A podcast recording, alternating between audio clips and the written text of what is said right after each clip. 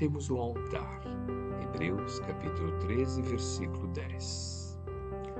Até agora construímos altares em toda parte, reverenciando o Mestre Senhor, de ouro, de mármore, de madeira, de barro, recamados de perfumes, preciosidades e flores, erguemos santuários e convocamos o concurso da arte para os retoques de iluminação artificial e beleza exterior.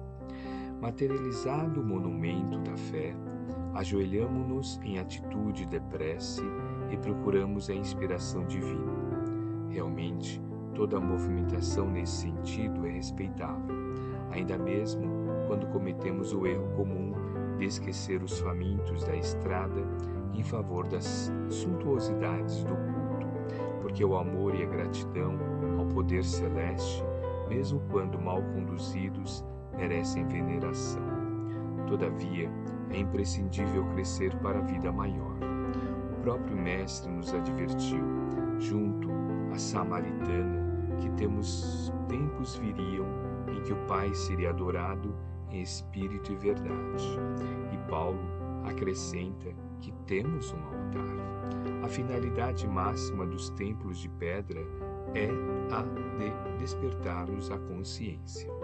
O cristão acordado, porém, caminha oficiando como sacerdote de si mesmo, glorificando o amor perante o ódio, a paz diante da discórdia, a serenidade à frente da perturbação, o bem à vista do mal. Não olvidemos, pois, o altar íntimo que nos cabe consagrar ao divino poder e à celeste bondade.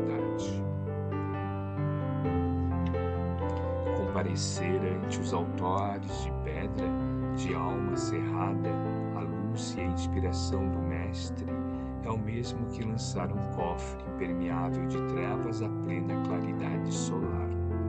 Se as ondas luminosas continuam sendo ondas luminosas, as sombras não se alteram igualmente.